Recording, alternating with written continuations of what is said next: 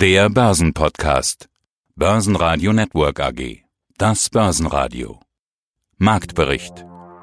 Im Studio Sebastian Leben und Peter Heinrich. Außerdem hören Sie Jochen Stanzel, Chefmarktanalyst von CMC Markets zur DAX-Charttechnik, Netflix und Snap den globalen Anlagestrategen Heiko Thieme mit einer ganzen Menge aktueller Aktienempfehlungen, Vermögensverwalter Uwe Eilers von der Frankfurter Vermögen, der vor der Bewertung von Apple und anderen Tech-Aktien warnt, Thorsten Polleit, Chefvolkswirt von Degussa, zur drohenden Währungskrise und zu den Quartalszahlen von Mensch und Maschine, der Verwaltungsratsvorsitzende Adi Drotlev. Die ausführliche Version dieser Interviews finden Sie auf börsenradio.de oder in der Börsenradio-App. Corona bestimmt nicht nur die Schlagzeilen, sondern auch die Börsenkurse. Aktuellste Meldung ist die Covid-19-Erkrankung von Bundesgesundheitsminister Jens Spahn. Aber auch viele andere Menschen haben sich neu infiziert. Tschechien und Irland gehen in den Lockdown und auch über uns schwebt dieses vor kurzem noch ausgeschlossene Wort. Der DAX fällt schon den dritten Tag in Folge. Am Mittwoch ging es 1,4 Prozent abwärts auf 12.558 Punkte. Der ATX in Wien gab 0,9 Prozent ab auf 2.175 Punkte. Hallo, mein Name ist Jochen Schanzle, Chefmarktanalyst bei dem CFD Broker CMC Markets in Frankfurt. Starten wir mit dem DAX. Zweite Lockdown-Welle in Europa. Bisher, bisher muss man sagen, keine Lock Lockdown-Angst an den Börsen. Wir haben ja überall Lockdown. Berchtesgaden, Irland für sechs Wochen.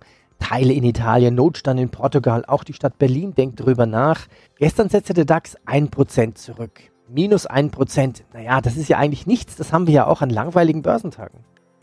Ja, es ist nicht schön, was, was die Pandemie angeht. Äh, das ist, ist keine Frage. Aber die Märkte sind ja seit März nicht gestiegen, weil sie darauf gewettet haben, dass die Pandemie zu Ende ist, sondern weil sie eben davon ausgehen und ausgingen, dass eben der Markt trotz der Pandemie und aufgrund der geldpolitischen und fiskalpolitischen Stützen eine Konjunkturerholung weitergehen kann. Jetzt ist es so, dass an den Märkten mittlerweile wir in einem Szenario sind, dass schlechte Nachrichten eigentlich gute Nachrichten sind. Und jetzt auch diese Entwicklung, die wir jetzt haben, was die Pandemie angeht, so tragisch das ist und so wenig sich das jeder wünscht von uns, dass das so ist, wie es jetzt ist, eben mit den steil steigenden Infektionszahlen. Aber es macht eben am Ende des Tages dann auch weitere Maßnahmen wahrscheinlich der Zentralbanken. Ähm, es ist also gut möglich, dass wenn die US-Wahlen mal durch sind, dass wir weitere Stützen bekommen, sowohl von der US-Notenbank als auch von der EZB und dass eben dann eben auch konjunkturell von Seiten der Regierung weitere Stützungsmaßnahmen kommen werden. Aber im Moment steigt die Volatilität. DAX ist im Minus und ist jetzt auch unter die 705, also 12.750 gefallen, aktiviert damit, sollte das auch am Ende des Tages bleiben, dass wir unter 750 sind, eine Trendwendeformation, die er eigentlich in den letzten Tagen versucht hatte abzuwenden, aber das ermöglicht hier ein Korrekturrisiko in Richtung 12.300. Heiko Thieme, globaler Anlagestratege. Aus zeitlichen Gründen würde ich gerne zu den Einzelwerten kommen bei Ihren Empfehlungen. Haben Sie da heute welche mitgebracht? Äh, ich habe so viel, dass ich nicht alle erwähnen kann. Deswegen müssen wir auch wieder realistisch sein. Wir wollen ja nicht plötzlich sagen, oh, um Gottes Willen, jetzt müssen wir also mit Riesenempfehlungen kommen für jeden, dass man sagen kann, so viel zu machen. Also beschränke ich mich mal bei, auf den DAX auf drei oder vier Werte und dann auch bei den Dow Jones machen wir das Gleiche und dann noch außerhalb von DAX und Dow Jones Werte, die man haben kann. Also die Allianz okay. bei 163 ist ein Kauf. Wer die Allianz noch nicht hat, kann mit einem Prozent anfangen. Hier heißt die These, je näher die Allianz bei 160 ist und äh, drei Euro machen da keinen großen Unterschied, umso attraktiver ist sie als Einstieg. Und zwar nur jetzt hier, und hier fängt man an nicht mit einem halben Prozent, sondern mit einem Prozent, würde dann nach einem Rückgang von Minimum 10 Prozent, das hieße also hier bei 145, wenn man so will, würde man die zweite Tranche ansetzen. Ich glaube nicht, dass man unbedingt so weit fallen wird. Das lasse ich mal im Raum stehen. Und dann würde die dritte Tranche in der Nähe von 130 der Fall sein. Ich glaube, das ist irrealistisch und kann man kritisch fragen, ja, warum macht der Eiko Team solche großen Zeiträume? Ja, weil ich Ihnen sage, man sollte mindestens einen Rückgang von 10 Prozent sehen, bevor man nachkauft. Denn das ist ja der Sinn meiner Strategie, die Limits nicht zu eng zu setzen, weil man dann plötzlich kein Pulver mehr hat. Und mir reicht es durchaus aus, wenn man auch nur ein Prozent bei Allianz hat und ist dabei und die Aktie geht auf, dann hat man halt eben 20 Prozent oder 25 Prozent auf ein Prozent verdient, anstatt gar nicht dabei zu sein. Also Allianz wäre ein Kauf. Dann haben wir die BSF, da hat man die Position bitte halten, aber ab 50. Mehr dazu gibt's im Heiko Thieme Club. Heiko-Thieme.club Gewinner gab es im DAX genau drei. Covestro mit plus 0,5%, Merck mit plus 0,4% und Linde mit plus 0,3%. Alle anderen waren auf der Verliererseite. Stärkste Verlierer Bayer mit minus 2,6%, MTU mit minus 3,1% und schlusslich Delivery Hero mit minus 4%. Die Software AG war nach dem kürzlichen Hackerangriff nur in der Lage, einige Eckdaten zu veröffentlichen. Eigentlich war heute die Q3-Berichterstattung angesetzt. Der Auftragseingang stieg um 1 bis 4 Prozent auf 98,5 bis 101,5 Millionen Euro. Der Umsatz ist 16 bis 14 Prozent auf 180,5 bis 185 Millionen Euro gesunken. Das EBIT liegt bei 20,4 bis 23,9 Millionen Euro. Der schwedische Netzwerkausrüster Ericsson konnte das Q3-Ergebnis auf 9 Milliarden schwedische Kronen steigern, nach 6,5 Milliarden vor einem Jahr. Grund ist der 5G-Ausbau. US-Mobilfunkbetreiber Verizon konnte das bereinigte Q3-Ergebnis mit 1,25 Dollar je Aktie konstant halten. Verizon hob daraufhin die Jahresprognose an und stellt nun bis zu 2% Gewinnplus in Aussicht. Was ist denn mit Netflix los? Ist Netflix vielleicht doch kein Long-Term Corona-Gewinner? Corona-bedingt gab es ja einen Boom, aber bisher kamen ja 2020 nur 2,2 Millionen Bezahlabos dazu. Das ist also deutlich weniger als von Netflix erwartet. Die Aktie fiel nachbörslich um 6%. Was heißt das jetzt charttechnisch? Also wir haben bei Netflix eine Bodenbildung, hängen aber ein bisschen bei der 575 Dollar Marke fest.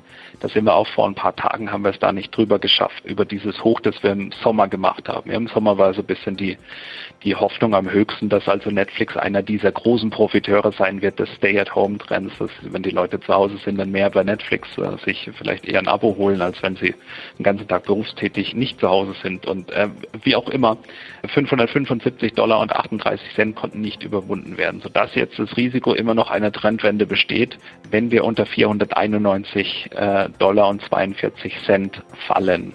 Das war im Sommer eben, da gab es so einen kleinen Ausverkauf, war das das Ausverkaufstief. Jetzt ist nachbörslich, sind wir ziemlich in die Nähe von dieser Marke gegangen.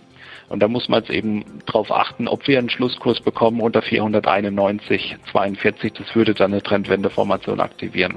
Wenn wir da drunter bleiben, dann auch. Das ist so ein bisschen Kampf bei, bei Netflix, weil sie eben über den Sommer auch immer wieder versucht haben und auch im September genau diese Marke nach unten zu unterschreiten. Das hat nicht geklappt, sind auch immer wieder Käufer reingekommen. Insgesamt ist hier bei Netflix jetzt so eine Seitwärtsbewegung und eben ein Kampf um diese 491 Dollar Marke, die, wenn sie, wenn der Kampf dann entschieden wird, dann auch eine Trendrichtung bringen könnte. Aber der große Durchstarter nach oben ist es auf jeden Fall erstmal nicht gewesen. Guten Morgen, ich bin Uwe Einers, Gründer und Vorstand der Frankfurter Vermögen. Aber eine Apple, eine Amazon, die gelten doch beide, das sind doch Paradebeispiele dafür, dass die eigentlich schon immer als zu teuer gelten und dann wird aber nochmal draufgelegt und nochmal verdoppelt und nochmal verdoppelt. Man könnte fast schon meinen, ja, die sind vielleicht hoch bewertet, aber vielleicht ändert sich das gar nicht. Vielleicht ist so die neue Welt, beziehungsweise der neue Markt. Und diese Anspielung mache ich jetzt ganz bewusst, weil Sie haben sie selbst schon gemacht. Neuer Markt. Erinnerungen daran, Sie haben es gerade selbst erwähnt. Äh, auch damals hat man ja gedacht, dass der Markt und die Börse jetzt eben so sind. Aber der Vergleich ist doch fast schon gefährlich, oder? Also damals ist ja wirklich eine dicke Bubble geplatzt. Sind Apple und Google und Amazon denn Blasen? Die verdienen doch gutes Geld und die werden auch in Zukunft gutes Geld verdienen. Marktmacht, Geschäftsmodell, Zukunftsstrategie. Also im Gegensatz zum neuen Markt nehme ich mal an, dass diese Firmen in ein paar Jahren auf jeden Fall noch existieren. Gut, im neuen Markt gab es auch viele Firmen, die Geld verdient haben, die auch Wachstumsraten hatten. Trotzdem waren die Bewertungen völlig überhöht in vielfacher Form. Das ist hier äh, natürlich auch so. Und ich meine, natürlich wird hier Geld verdient in den Unternehmen. Ich meine, Amazon wird auch in Zukunft Geld verdienen. Aber man muss einfach ganz klar sehen, ich meine, wenn man einfach nur nach Deutschland schaut bei Amazon, die sind, wenn Sie mal in den Preissuchmaschinen irgendwelche Produkte eingeben, Amazon-Produkte, die sind meistens nicht gerade mehr vorne auf der Liste drauf. Naja, warum? Naja, ich meine, die, die Händler müssen halt relativ viel an Amazon abgeben. Und deswegen können sie einfach auch nicht mehr so niedrige Preise dort aufrufen. Also wer da direkt im Online-Geschäft dann tätig wird, der kann das vielleicht besser machen. Und diese Entwicklung kann ich mir vorstellen, wird überall irgendwo kommen. Und dann wird vielleicht mal Amazon doch die Macht ein bisschen abgeben müssen an lokale Händler, die einfach dort selbst die Internetplattformen aufbauen. Vielleicht eben auch über Preissuchmaschinen, die dann vielleicht stärker noch werden. Also es gibt immer irgendwelche Gründe, die, die wir vielleicht jetzt noch nicht sehen. Aber wenn ich mir persönlich das hier anschaue, dann ist das schon mal zum Beispiel ein Grund, der kommen könnte. Apple, ich meine, das ist auch ein wunderbares Beispiel. Ja, ich meine, Nokia hatte zwei Drittel Marktanteil. Da hat jeder gesagt, ja, Nokia ist, ist die Gesellschaft, wo in Zukunft keiner mehr dran vorbeikommt. Jeder muss ein Handy, ein, ein Mobiltelefon von Nokia haben. Und wir wissen, wo Nokia jetzt steht. Also wenn Apple entsprechende Fehler machen sollte oder der Hype einfach mal weg ist von Apple, dann kann das auch die andere Richtung gehen. Also das heißt, wir wissen nicht, warum irgendwas untergehen könnte, nur bei den hohen Bewertungen kann das natürlich entsprechend aus welchen Gründen auch immer passieren. Schnappen wir uns noch Einzelaktien in der Chartanalyse. Starten wir mit einem kleinen Schnappschuss zur Foto-App Snap. Snap steigerte im dritten Quartal den Umsatz um 52 Prozent, ja auf fast 680 Millionen Dollar. Die Aktie sprang um ein Fünftel nach oben. Ist im Chart auch ein Kauf zu finden?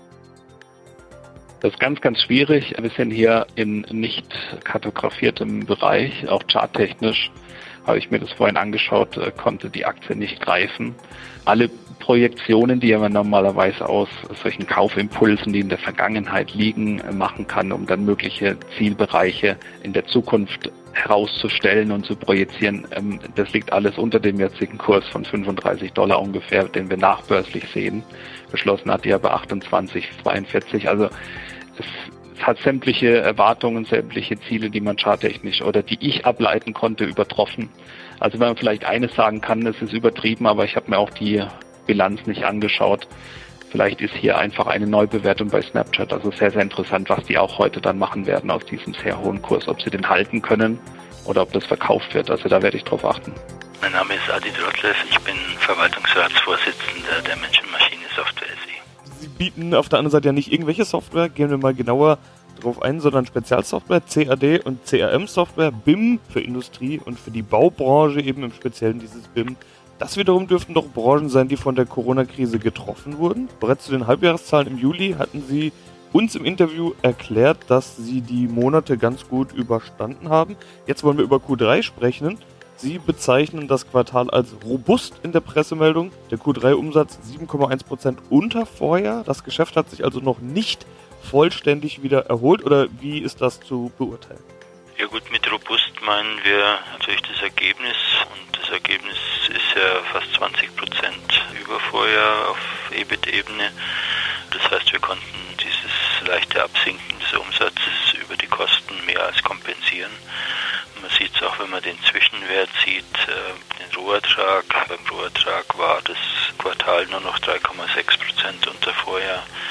Und das hat auch ein bisschen mit einem äh, Produktmix zu tun, der mit Corona gar nicht korreliert. Also da sind auch Verläufe drin, die jetzt nichts mit dieser aktuellen Situation zu tun haben.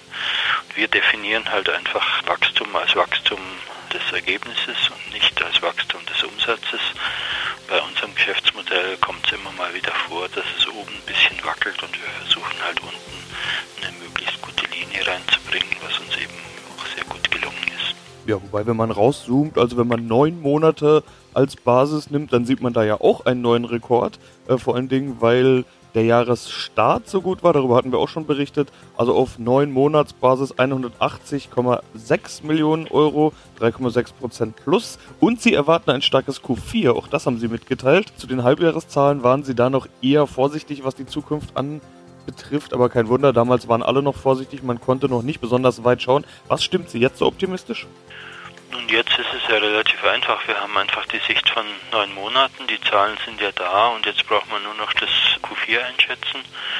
Wenn wir jetzt ein Q3 gemacht haben mit leichtem Negativtrend beim Umsatz und Rohertrag, aber mit plus 20 Prozent oder knapp 20 Prozent beim Ergebnis, dann können wir recht zuversichtlich sein, dass wir im Q4 Ähnliches sehen. Insofern rechnen wir einfach hoch, dass das Q4 in etwa vom Ergebnis her daraus kommt, äh, wo der letztjährige Q4 Rekord war. Das war ja ein Rekordergebnis, was wir allerdings im Q1 nochmal getoppt haben. Und äh, wir rechnen natürlich dann, nachdem wir ein Q2 hatten, was ein bisschen drunter war und ein Q3, was drüber war, muss man da natürlich auch mit bisschen Plus und bisschen Minus rechnen und daraus ergibt sich dann die neue Guidance, die auch ein bisschen breiter ist wie die bisherige, was natürlich der momentanen Situation auch geschuldet ist, weil man ja doch ein bisschen Risiko einrechnen muss, äh, dass man in der Einschätzung nicht ganz so genau sagen kann, wo man rauskommt. Mein Name ist Thorsten Polleit, ich bin der Chefvolkswirt der Degussa. Währungsabwertungswettlauf. Die Notenbanken versuchen, ihre jeweilige Währung so niedrig wie möglich zu bekommen. Sie nennen das sogar Währungskrise. Warum denn Krise? Der Artikel, auf den Sie sich beziehen, versucht zu erklären, dass die Probleme im internationalen Finanz- und Geldsystem mittlerweile sehr, sehr groß geworden sind. Allerdings kann man, so meine ich, an der Stelle sagen, dass eine erneute Kreditkrise, eine Kreditausfallkrise wie 2008, 2009, relativ unwahrscheinlich geworden ist, weil eben die Zentralbanken die Geldschleusen geöffnet haben und strauchelnde Schulter mit neu geschaffenem Geld über Wasser halten. Das Krisenszenario, was jetzt relevant geworden ist, ist die Währungskrise. Also eine Politik, in der strauchelnde Schuldner permanent mit neu geschaffenem Geld vor dem Zahlungsausfall bewahrt werden, führt letztlich zu Vertrauensschwund des Geldes. Und wenn das Vertrauen in das Geld schwindet, dann geht die Geldnachfrage zurück und dann hat man Entwicklungen, die wir sie beispielsweise jetzt beobachten können in Argentinien oder in der Türkei. Die Geldnachfrage sinkt. Die Menschen wollen das Geld nicht mehr halten, tauschen es ein gegen andere Güter und dann kommt der Inflationsprozess in Gang. Und das halte ich auch für das relevante Risiko in den Quartalen und äh, Jahren, die jetzt vor uns liegen, nicht ein Zahlungsausfallrisiko, sondern das Risiko einer Währungskrise. Neu geschaffenes Geld hatten Sie jetzt gerade schon selbst angesprochen. Wir sprechen daher gerne davon, dass Geld gedruckt wird. Äh, das ist ja schon lange nicht mehr so, dass da tatsächlich Geld gedruckt wird, sondern das ist ja inzwischen einfach Geld, was irgendwohin gebucht wird. Noch einfacher wäre es, wenn es gar kein Geld mehr gäbe, sondern alles digital wäre. Und das ist ja auch keine Fantasie mehr. Die EZB spricht vom digitalen Euro. Das ist an oberster Stelle angekommen. Sie vergleichen das in einem Artikel sogar mit Saurons Ring aus dem Fantasy-Roman Herr der Ringe. Herr Pollard, das klingt jetzt nicht gerade so, als wären Sie dem digitalen Euro besonders wohlgesonnen. Nein, ich bin tatsächlich im Euro in digitaler Form nicht wohlgesonnen, denn das Problem ist, äh, das sollte ich vielleicht betonen, nicht die Digitalisierung per se des Geldes, sondern die Europäische Zentralbank ist ja ein Währungsmonopolist. Die EZB hat das alleinige Recht, das Geld auszugeben hier im Euroraum. Insofern haben die Menschen ja gar keine Wahlmöglichkeiten. Sie können auf kein anderes Geld ausweichen. Und wenn man nun einen digitalen Euro in Umlauf bringt, dann hat das weitreichende Effekte. Ich will an der Stelle nur einen nennen. Das Bargeld wird natürlich dadurch verdrängt werden, zusehends aus dem Verkehr gezogen werden. Und das ist gefährlich, denn Bargeld ist, wenn man so will, ein Schutzwall gegen den Zugriff des Staates. Und allein das ist schon ein wichtiger Grund, dem Euro, dem digitalen Euro-Zentralbankgeld skeptisch bzw. ablehnend gegenüberzustehen. Börsenradio Network AG Marktbericht